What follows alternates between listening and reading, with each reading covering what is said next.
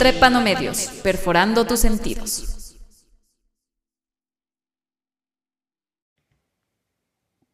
Muy buen día con todos quienes nos están escuchando en este nuevo podcast. Soy Sara y el día de hoy está conmigo Esteban Arbendaris.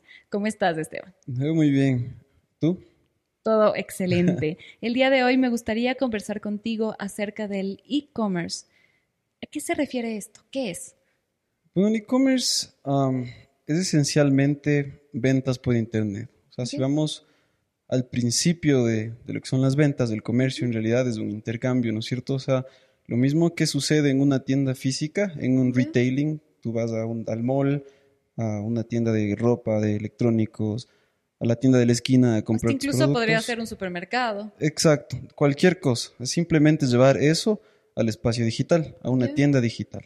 Entonces, la venta que a veces hacen las personas a través de Facebook o de grupos de Facebook, ¿se podría considerar como e-commerce? Sí, es considerado e-commerce, porque es un comercio electrónico.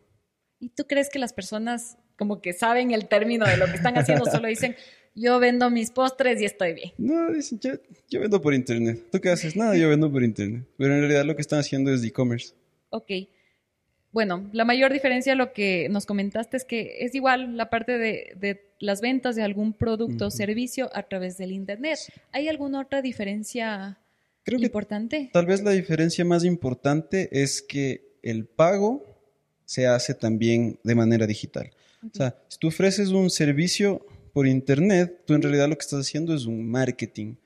Eh, si tú haces el intercambio, mira, aquí está mi dinero, te pago electrónicamente y tú me envías el producto, puede ser digital o físico, ahí se completa el comercio en sí, o sea, es una transacción. ¿Te ha pasado alguna vez que tú cuando has tratado de adquirir un producto por internet, eh, de pronto como que te da desconfianza porque dicen es que tengo que pagar con tarjeta o algo así, y si es que es estafa? Creo que es una de las mayores incógnitas o dudas que, que nos surgen. Pues sí, de hecho, yo estoy muy acostumbrado desde pequeño, o sea, recuerdo que mi papá hacía compras por internet para traer los productos físicos acá, del exterior al Ecuador. Entonces, yo creo que en ese sentido nunca tuve desconfianza. Lo que, lo que tengo desconfianza ahora como vendedor es que la gente compre y vaya al banco y te digan, no, ¿sabe qué? Yo no acepté esta transacción, necesito que me devuelvan mi dinero. que te cancelen, así pasa, como que... Ajá, pasa no, no, esto es fraudulento. Exacto, hay una cosa, el término se llama chargeback, entonces, digamos, tú compraste por internet un micrófono, entonces te llegó el paquete y todo, eventualmente, y tú te vas al banco y dices, oiga, no, no sé, alguien se me robó la tarjeta y yo no hice esta compra. O sea, y el banco pelea eso y muchas veces es el, el vendedor el que pierde. O sea, a ti no te pagan eso. Exacto. Pero tú ya mandaste el producto. así es. No. Es una manera de estafa, pero del consumidor. No lo hagan muchachos, quien sea que esté escuchando, por favor. tengamos, tengamos principios. Un poquito de conciencia. Todos tenemos que comer, por Dios. Exacto. ¿Y de qué manera crees tú que, o sea, y los vendedores tienen algún, algún como seguro para decir, si es que pasa esto, como que yo también me tengo algún tipo de respaldo o estás así a, la nada? Sí, depende mucho de la plataforma en donde tú estés vendiendo y de quién esté procesando el pago.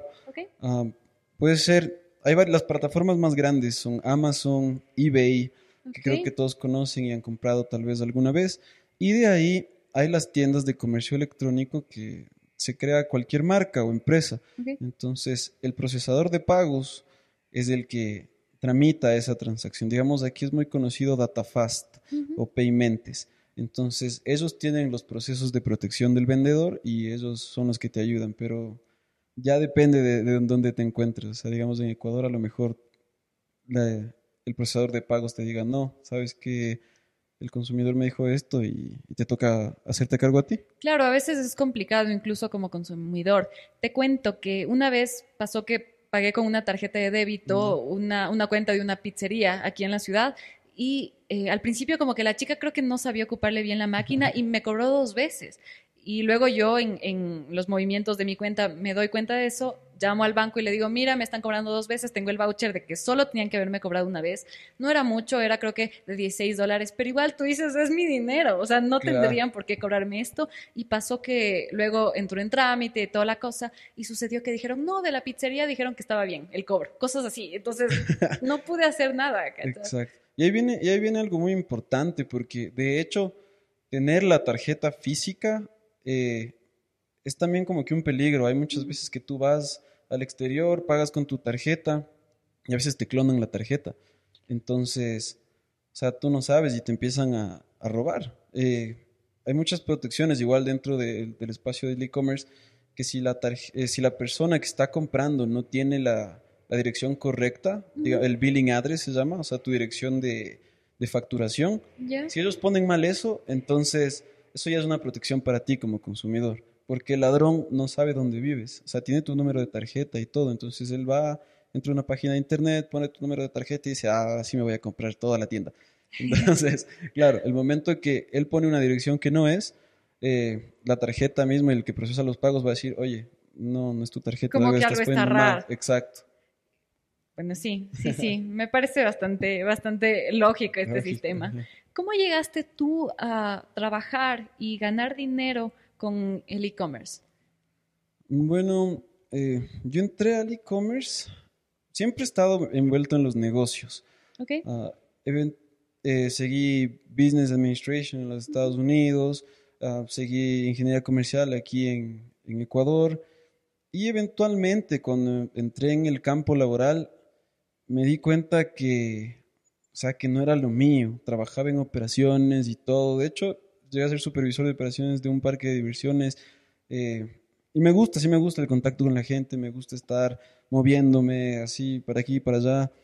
Pero me di cuenta que en el mundo en el que vivimos ahora, o sea, las oportunidades en realidad están en el Internet. Hay muchas personas que hacen dinero por Internet. Y claro, mi, mi, mi idea en un principio, porque mis padres eh, tienen una tienda de electrónicos aquí, es decir, voy a llevar eso al espacio digital. O sea, voy a, vamos a ir al siglo XXI. Como que ya es hora. Ya es hora, ajá. Todos lo están haciendo acá en el primer mundo, entonces a nosotros también nos toca. Y para esto seguí Web Development en la Universidad de Minnesota. El desarrollo de páginas web. Ajá, desarrollo de páginas web, programación, eh, utilizar aplicaciones web. Entonces, dije, bueno, vamos ahí y con esto aprendo esto y voy a hacer una tienda digital y vamos a empezar a vender un montón. Y también al mismo tiempo, a la par que hacía esto, yo trabajaba en Amazon. Okay. Trabajaba en uno de los fulfillment centers. Ya, ¿y qué hacías ahí en Amazon? Eh, trabajaba en un lugar que se llama Amnesty, o sea, esa era mi posición. Ya. lo que yo hacía es arreglaba los robots eh, digamos, se atascaba el robot y yo tenía que entrar a desatascarle la, maquinaria y todas esas cosas. Y me daba cuenta, o sea, cuando estaba ahí en ese espacio, te hablo que un warehouse de Amazon es tal vez del porte de la mitad del centro de Ambato. O sea, es una cosa gigante. Ajá. Entonces, había tantos, tantos, tantos productos y yo contabilizaba en mi cabeza, ¿no es cierto? Cuánto, o sea, al principio empecé como un picker, que es la persona que coge los productos para pasar las órdenes. Y, a ti te dan un promedio de 3.000 ítems que tienes que coger durante tu día. Yo hacía los cálculos en mi cabeza, a ver si 3.000 ítems y 150 personas que recogen producto por, por día y trabajan las 24 horas. Entonces hacía los cálculos y decía, es un montón de platos, un montón de productos que se están vendiendo en Internet. Y yo decía, ¿qué, qué, sigo haciendo vendiendo físicamente? Pensando en llevar producto a Ecuador y Irambato y, y vender y a ver si se te queda el producto en los estantes y se te daña. Entonces, eh, cuando llegué, un, un, día encuentro un paquete, ¿no es cierto? Eh, que venía de la China. Ya. Venía de la China, dentro de Amazon estaba ahí, venía de la China y venía, por decirte, a nombre de, a nombre de Esteban Armendáriz, ¿no es cierto? Pero el que enviaba era Sony. La compañía Sony enviaba a Esteban Armendáriz y enviaba al, warehouse de Amazon. Entonces, lo que significa eso es que Esteban Armendáriz estaba en su casa, hacía una orden de compra a Sony Sony enviaba a, al warehouse de Amazon y Amazon se encargaba de hacer la distribución. Entonces yo dije, este man está haciendo plata sentado en su casa, o sea, comprando por internet, vendiendo por internet, o sea, está haciendo todo por internet y yo estoy aquí como mudo. Sacándote el aire. Estuve sacándome el aire porque encima trabajaba en la noche, yo sea, trabajaba overnight para hacerle plata a este man. Entonces la cabeza me, me empezó a explotar, o sea, todo, todo lo que yo, mis, mis creencias de, del e-commerce, del paradigma que era, me voy a poner la tiendita online y voy a vender mi producto y me voy a hacer millonario, o sea, no, vi que había muchísimos modelos de negocios más.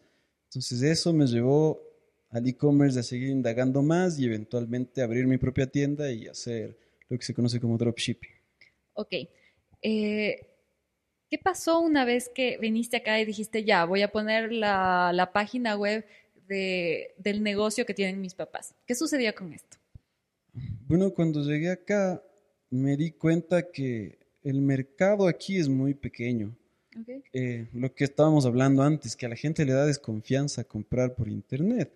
Ah, el mercado ecuatoriano está así. O sea, eh, con esto de la pandemia y el COVID es como que recién se está impulsando a eso. O sea, es como que el siglo XXI se está metiendo, o sea, ya porque le tocó. Ya porque... O sea, tiene que comprar es por eso internet. nada. Exacto, porque todo está cerrado o las tienditas ya no pueden pagar la renta y de ley están vendiendo por internet. Y eventualmente, claro, o sea, los más pilas, tú ya vas viendo que empiezan a crear sus tiendas, sus páginas web. Okay. Entonces, cuando yo llegué acá, me di cuenta que el mercado era muy pequeño. Y ahí fue que empecé a indagar un poco más y decidí abrirme una tienda dentro de eBay. ¿Por qué? Ok. ¿Por qué eBay? Porque es un mercado internacional, se vende más en los Estados Unidos y, y sentía que era más fácil por el mismo hecho que te comenté antes. O sea, yo no tengo que topar el producto, yo no tengo que ver el producto, simplemente puedo coger y pasar. ¿Y tú qué garantías tienes que el momento que tú estás ofertando un producto que no has visto, que no has tocado, que va a ser justo lo que tú le estás ofreciendo a tu cliente? Bueno, ahí ya vienen los truquitos, o sea, o sea, es, es más que nada analítica de datos, bastante. Digamos, tú ves una publicación y lo bueno de este marketplace, como es eBay y Amazon, eh, tal vez en Mercado Libre es la, es la comparación que, que podemos hacer con, con Ecuador, tú ves la reputación del vendedor, tú ves la reputación del vendedor y a veces las reseñas del producto. Ok.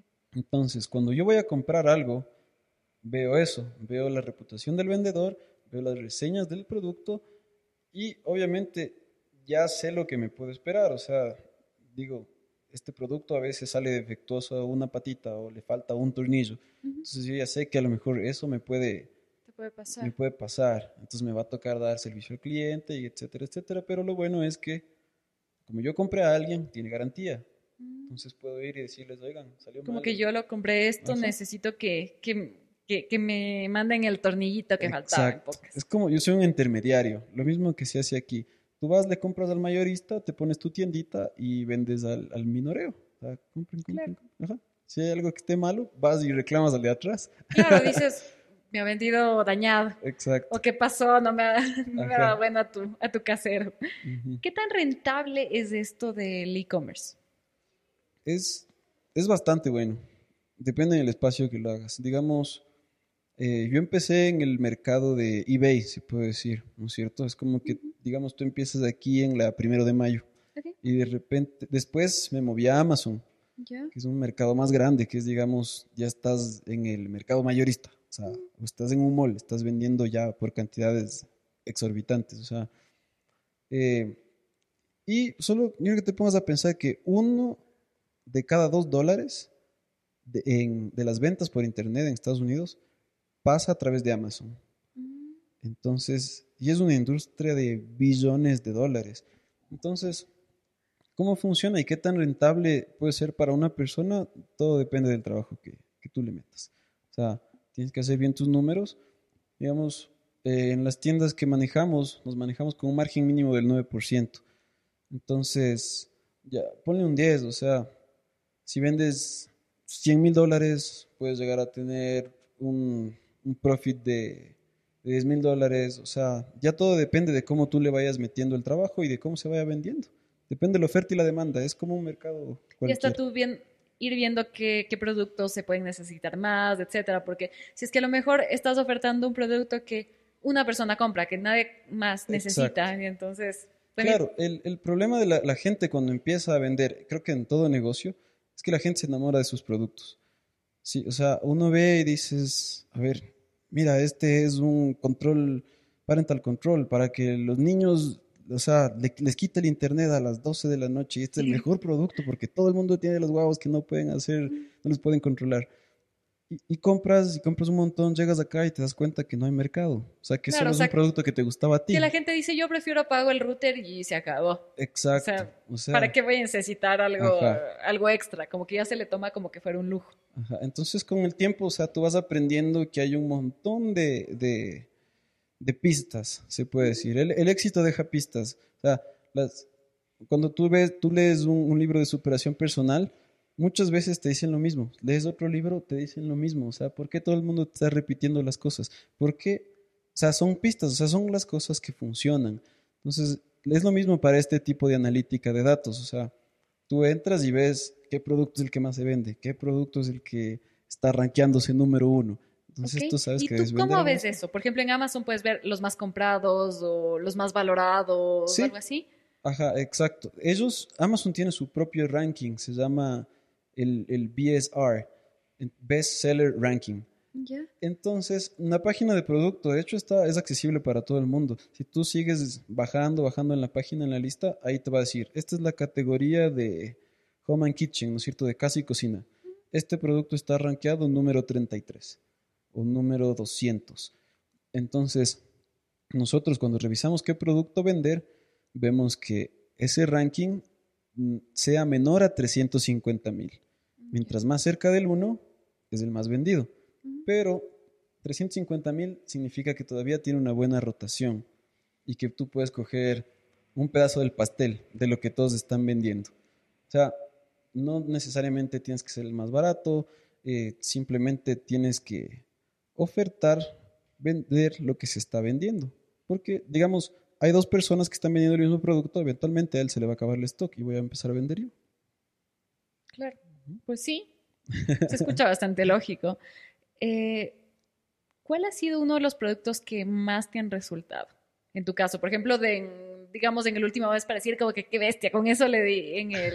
Obviamente si es que lo puedes este decir, ¿no? No, sí, sí, eh, es muy interesante y, te vas a a lo mejor, no sé, relacionar y mucha gente. Eh, ¿Has visto los, esos anillos de luz, esos aros de luz? Sí, eso por todo el mundo te está vendiendo. todo el mundo está vendiendo, ¿no es cierto? Es algo loco. Es algo que está muy trendy. Entonces. Ya está para fotos y un montón de cosas. Ajá, exacto. Entonces, yo entré en Amazon y ahí, digamos, revendo en eBay.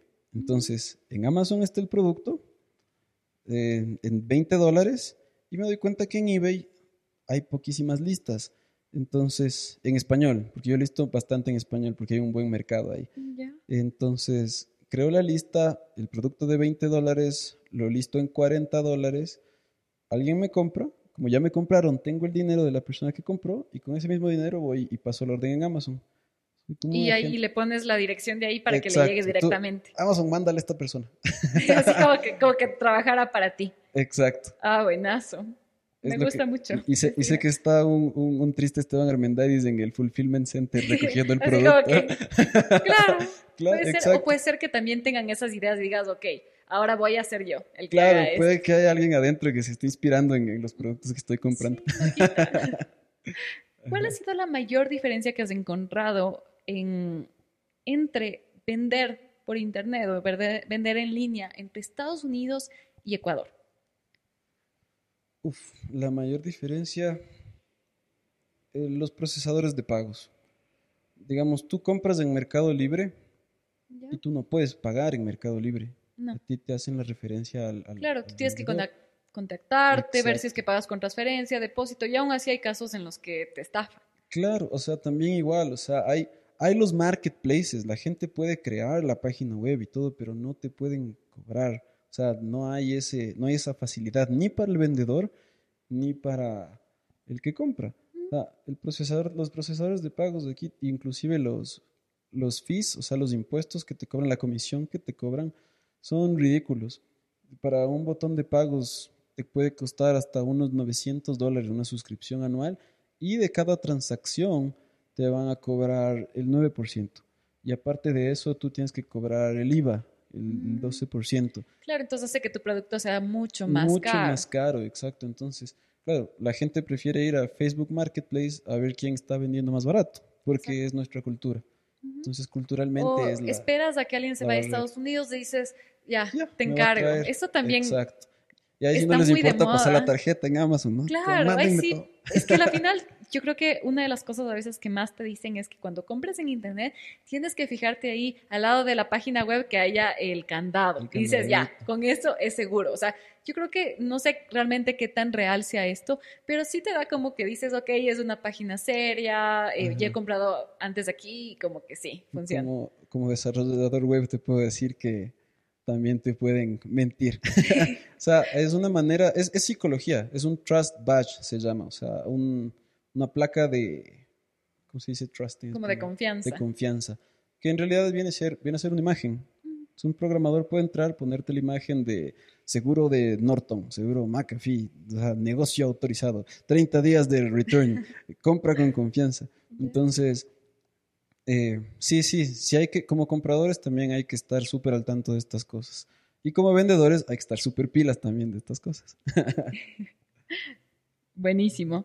¿Qué tips le darías tú a alguien que dice, no sé, me muero por vender en Internet? No necesariamente algo que no tengo, como estuvimos hablando de tu modelo, sino que algo que sí hago, hago y produzco. ¿Qué, como que, ¿Qué es lo que necesito hacer para que no me vaya tan mal? para que no te vaya tan mal. Bueno, lo primero es eso, o sea, hay, hay triggers psicológicos. O sea, tú creas tu página web y, tienes que generar esa confianza. Entonces, las páginas de producto son muy, muy importantes. ¿Por qué? Porque tu página de producto vende por ti. Entonces, eh, tú puedes estar viendo, qué sé yo, hay, hay una almohada para, para, la, para los que tienen lumbalgia, para el dolor de espalda, exacto. Entonces mucha gente solo pone la imagen, pone eh, almohada de, 40 centímetros, eh, te ayuda al dolor de espalda y ya, suficiente, o sea, y es de, algodón. Entonces, no, o sea, eso, es, eso no puedes hacer porque eh, se crea un embudo, un embudo de ventas. Entonces, porque tú no estás ahí conversando con otra persona, tú no le puedes, tú no le puedes convencer. olvídate del dolor de espalda, eh, mañana te vas a levantar y vas a jugar con tus hijos porque vas a tener el mejor sueño de tu vida. No hay eso, o sea, lo que debes hacer cuando vendes por internet, en e-commerce, inclusive en marketing digital, que debes de enfocarte mucho en los beneficios. O sea, cómo el producto está ayudándole y mejorándole la vida a la otra persona. Porque... Yo creo que algo también que uno se fija mucho al comprar por internet, sobre todo bueno, como el ejemplo que pusiste de una almohada, te fijas en el material y hasta eh, en, las imágenes tú le das zoom para ver cómo es, si es que de pronto tiene las costuras duras y todas esas cosas, porque al momento de, buscar comodidad, buscas eso, porque dices, eso me va a estar raspando, hasta incluso en una camiseta, las etiquetas, si es que son muy duras, etcétera. Todo este tipo de cosas que pueden parecer mm, cosas muy banales, pero a la final se hacen una diferencia, porque si la persona está contenta con tu producto, dice, ah, te recomienda o te vuelve a comprar. Exacto. Tú puedes poner hipoalergénico, que algodón Egipto. algodón contra el coronavirus. y, si tú lo piensas, funciona, porque si tú ves, digamos, te ventas, la gente compra por impulso. Las cosas que compramos por necesidad es la comidita que o sea, nos da hambre todos los días, transporte, o sea, cosas que, ropa que necesitamos. El resto es porque te dieron ganas. Ves el aro de luz y dices, madre, yo quiero. Ves que alguien, Ajá, ves a alguien que está poniendo ahí las fotos y dices, mm, yo quiero.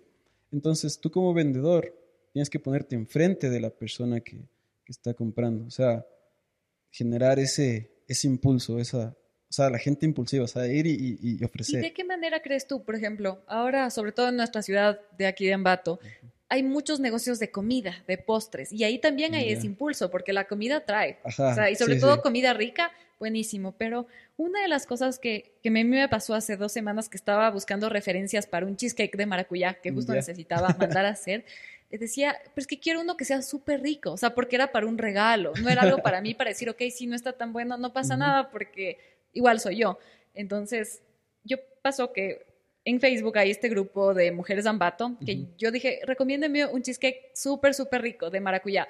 Y tuve como 150 comentarios y entre los que avancé a ver me recomendaban más una chica, entonces dije, ya, será, no será. Entonces pasa esto que, que sí te da desconfianza y tú dices, ¿realmente será algo que vale la pena? Entonces, ¿de qué manera crees tú que las personas que sobre todo venden comida o algo que, que no es que le puedes decir, ya, prueba, pueden llegar a su consumidor y decir, mira, lo que te estoy ofertando es algo muy bueno. O ya te compliqué mucho con la, con la pregunta. No, no necesariamente. Eh, siento que es más servicio al cliente, bastante. Porque, porque ese impulso te dura a lo mejor a ti unos, qué sé yo, 10 minutos. Es como tú dijiste, o sea, publiqué, me empezó a llegar, ah, qué cool, me están recomendando esto. Después de un rato es como que... Pero claro, y yo creo que hasta se dispersa la atención porque en el caso me, me recomendaban tantas cosas que era como que ¿y ahora cuál pido? Exacto. Entonces, muchas veces eh, los dueños de los negocios deben entrar y dar ese servicio al cliente, no solo responder en el post, sino entrar, conversarte en un chat directo. Hola, Vane, ¿cómo estás? ¿Sabes que tenemos toda esta gama de, productos? Mira, este es nuestro postre estrella. Eh, no sé si te guste. Y, y también las referencias. Aquí están los comentarios de nuestros compradores. Hay un montón de gente feliz ahí con el postre. O sea, eso es. O sea, es responder ya. Muchas veces a mí también me pasa que escriben a la página de la empresa aquí, necesito una impresora. Y a veces estoy, que me olvido, estoy haciendo otras cosas. Respondo a la una hora, a las dos horas, la gente ya no quiere. Entonces eso como, como vendedor. Claro, es de ese rato. es de ese rato. como que estar pilas, aún así te tome más tiempo, pero estar pendiente de contestar rápido los mensajes. Puede ser el mejor, la mejor comida del mundo. Es como tú pides una pizza y si te, no te llegó en media hora, no te llegó una hora, o sea, te enojas. Claro, porque ese rato tenías las ganas, sobre todo en comida, que es un antojo de ese rato. Pues a la mejor pizza del mundo, pero si no, no me dieron ese rato, me voy y me compro de la esquina. no está tan buena, pero ya. Claro, ves en otro lado, ves un número, llamas directamente y se acabó. Como que te, te evitaste todo, todos esos pasos que estabas haciendo. Es, es trabajoso, en realidad, si te pones a pensar de todo lo que estamos hablando, mucha gente piensa que hacer dinero por internet es, voy a hacer rico, o sea, porque ahí está la plata. O sea, no, es como todo, o sea, tienes que meterle ganas, meterle ñeque y si eres emprendedor al menos, o sea, tú no tienes quien te esté diciendo qué hacer, o sea, tú eres del plan de negocio de tu empresa, tienes que ir y, y darle y seguir estudiando. ¿Y tú cuántas horas crees que una persona debería destinar en su día para decir, ya, yo tengo mi, mi, tiendita en internet y para como que para hacer post, para, o sea, como que para que para que se mueva en ese sentido? Bueno, eso es una, eso es súper interesante, porque una tienda física, tú pones tu horario, yo abro de las 9 de la mañana, cierro a las 7 de la noche.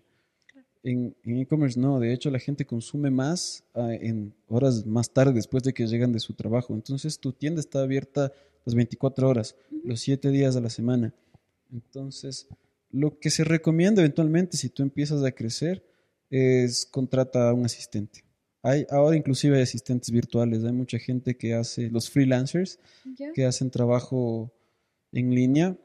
Eh, tú puedes entrar a páginas como Fiverr, como Upwork, eh, online jobs, un montón de cosas. Y tú pones una oferta de trabajo, dices, mira, alguien, ve, necesito que hagas esta tarea en específico. Necesito que responda a los mensajes de pronto de esta tienda. Tú vas a hacer servicio al cliente. Exacto. Tenemos estos productos, estas son como que las respuestas a las preguntas que te pueden hacer. O sea, como que ya le das el manual. Exacto, tú vas haciendo manejo de inventario, tú vas a pasar las órdenes, eh, yo me voy a encargar de las finanzas, de buscar los productos. Entonces, eventualmente se te empieza te empieza a quedar grande, como todo cuando vas creciendo. ¿Y te ha pasado hasta ahora que, has necesitado eh, alguien que, te ayude en todo esto de... Sí, sí, un montón. De hecho, en, en la tienda de Amazon, y yo tengo un socio que es mi primo, entonces ayuda bastante porque complementas el trabajo. Tú no, no puedes hacer todo solo. De hecho, teníamos a unos dos amigos que estaban trabajando con nosotros también nos ayudaban y a unos dos venezolanos. O sea, contratábamos a gente en Venezuela eh, porque a ellos, no sé, trabajan más, siento que tienen esa también esa necesidad. Al cambio nos resultaba más conveniente porque somos una empresa que recién estaba empezando y, y, claro, les íbamos, les íbamos entrenando para que hagan, en este caso hacían product research. Y, y era, es gracioso porque también nosotros ya nos manejábamos de esa manera remota, work from home, antes de que empiece la pandemia. Entonces no nos cogió mucho de sorpresa. Claro, como que fue como que igual esta ya era mi vida. Sí, ya, vivo encerrado, no hay lío. y entonces, este modelo de negocios que, que nos explicaste, que tú hacías, ¿esto es el dropshipping o qué mismo es? Porque es una palabra que a veces escuché, ni idea. Claro, es el dropshipping. Y es muy interesante porque la gente puede entrar a YouTube buscar el dropshipping y van a ver la típica, los tipos con Ferraris, con McLarens, o sea, que te venden los cursos de cómo hacer dropshipping. En realidad el dropshipping es un modelo de negocio. Sigue siendo e-commerce, sigue siendo comercio por internet porque estás vendiendo en internet, pero la diferencia es esa, o sea, tú vienes a ser un intermediario. Tú lo único que haces es al vendedor en línea, al un vendedor en línea, eh, pedirle que te haga, que te pase las órdenes, que envíe los productos a tus compradores. Entonces, digamos, yo voy a Walmart, que es una plataforma, es un, es un, es un, ¿cómo se llama? Un retailer grande. Y yo vendo en eBay como minorista. Entonces, eso es el dropshipping. A ti te compran alto, digamos, tú pones el precio, no hay, no hay tope, ¿no es cierto? Yo pongo, vendo caro, compro barato. Esa es la diferencia. Y nunca ve el producto, solo hago que pase. El mercado tradicional, o sea, es, tengo que comprar barato en Estados Unidos para llegar a Ecuador y vender caro. Claro. es al revés. claro, es verdad, ¿no? Cierto. Y es común que a veces las personas dicen la típica, no sé, traje ropa, traje splash, traje cremas, cosas que un tiempo yo creo que la gente buscaba, pero ahora es como que así ah, igual hay full personas que han hecho esto. Es como que como que ya es un mercado también que se está como que muy está muy desgastado. Está muy desgastado. Es como lo de los food trucks. No sé si viste que al principio me acuerdo que había en Quito, había las Inca Burgers, etcétera, y después todo el mundo se empezó a poner, o sea, y fue como que se saturó demasiado todo, y ahorita ya ves que uno, no es más, o sea, y ya porque ya se pusieron su restaurante, no es nada más. Sí, es, es interesante, es muy interesante cómo funciona. Y eso, el, ese es el modelo de negocio. También igual puedes hacer wholesale, que es tú ser el mayorista y vender por internet, pero para eso ya necesitas tu espacio físico, claro, tu, tú ya necesitas tener en stock los productos y que sea igual un producto que la gente necesite y que te pueda comprar en grandes cantidades. O puedes en el mismo espacio, en el mismo mercado, digamos, dentro de Amazon o dentro de eBay, tú puedes generar tu propio producto, ser manufacturero, o sea, ni siquiera ser el manufacturero, ir a la, a la, a la fábrica que hace cinturones y decirle, póngame el sello de Levi's, se puede decir, ¿no es cierto? Y ya, y tú vas y revendes eso, o sea, es simplemente ponerte creativo, es buscar, buscar el producto, ver cómo, cómo vender, ver cómo hacer el fulfillment, o sea, que es enviar el producto, ¿sabes? O sea que sí se puede. En pocas, sí se puede vivir del Internet. Sí. En pocas. Sí, sí. ¿Y tú qué opinas del trading? ¿Qué opino del trading? No sé, sí me han querido reclutar bastantes veces. Porque es la típica que te, o sea, más se ve a nivel de, de Facebook. ¿Quieres ser tu propio jefe? Quiere ser tu propio jefe, eh, gana millones, que dice que en dos semanas gana 10 millones. Que, o sea, yo en eso tiendo a desconfiar mucho porque creo que si es que algo es de, parece demasiado bueno para ser verdad, probablemente lo sea. Porque no hay nada que ya aplastas un botón y dices, ya soy millonario. O sea, me parece muy difícil que sea tan fácil. porque si no, ¿cuántos millonarios habría? Hablando, hablando de trading, el trading es en realidad cambio de, de divisas. O sea, compro divisa, vendo divisa. O sea, el man que está en la frontera con Colombia y te vendía los pesos cuando te cambiaba el sur. el, man hace el trading del puro y el duro, o sea.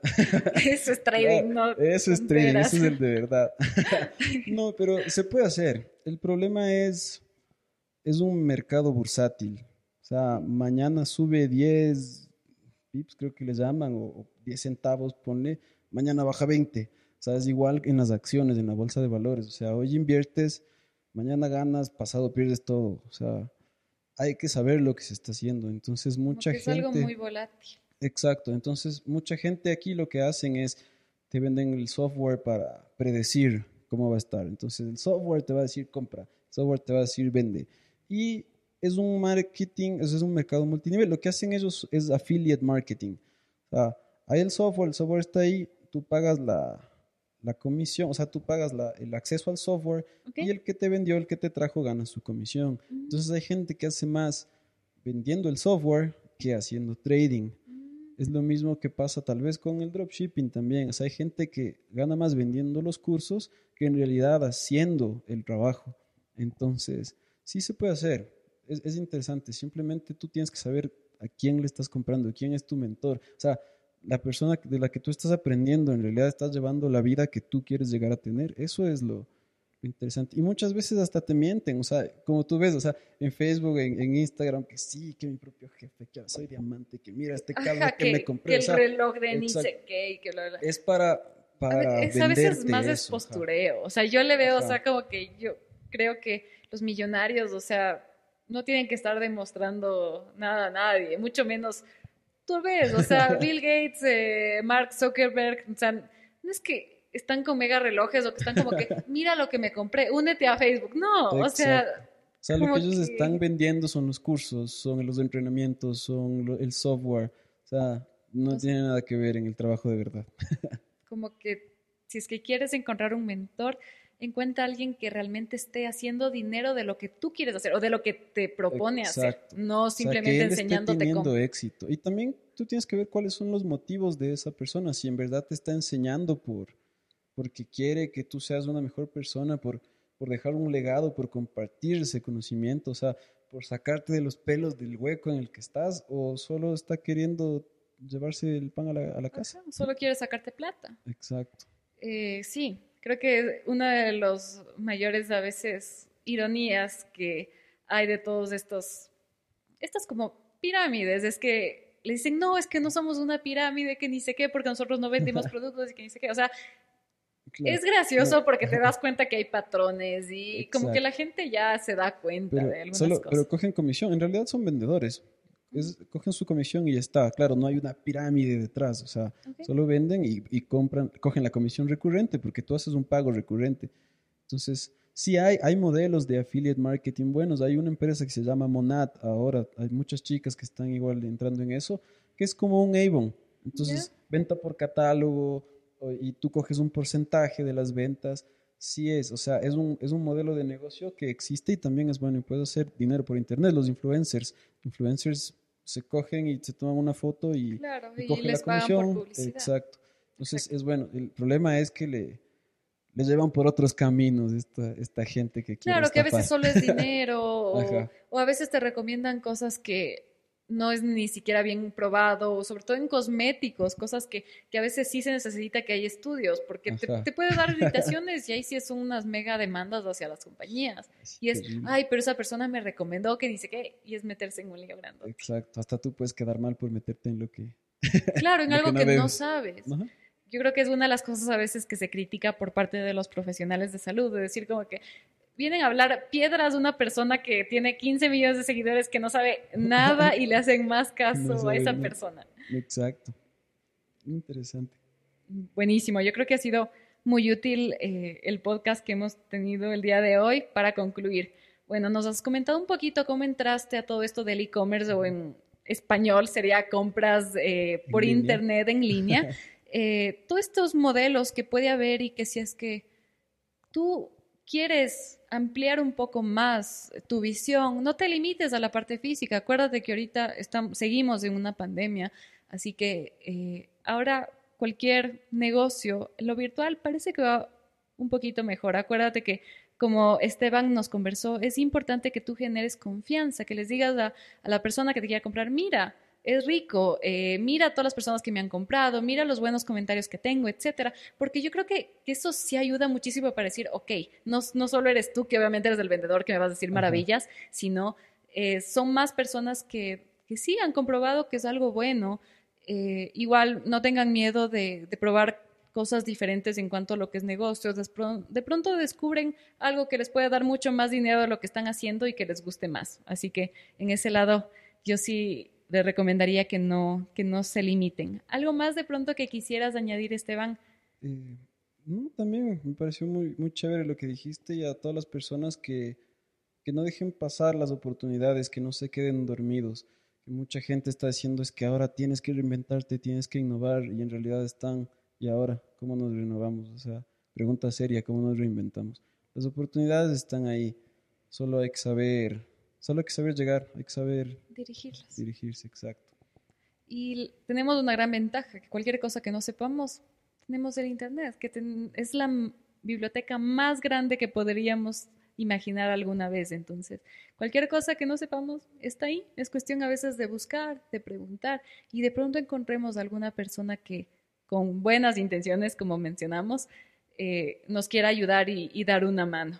Muchas gracias Esteban, ha sido un gusto tenerte en este podcast. ¿Y ¿Algunas palabras finales que quisieras añadir? No, igualmente, muchas gracias por invitarme y a todos denle like, suscríbanse, sigan estos podcasts porque pueden eh, tener mucho conocimiento y cosas nuevas que les van a servir. Sí.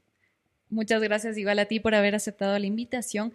Eh, con todo, le recordamos que en Instagram estamos como trepano.medios.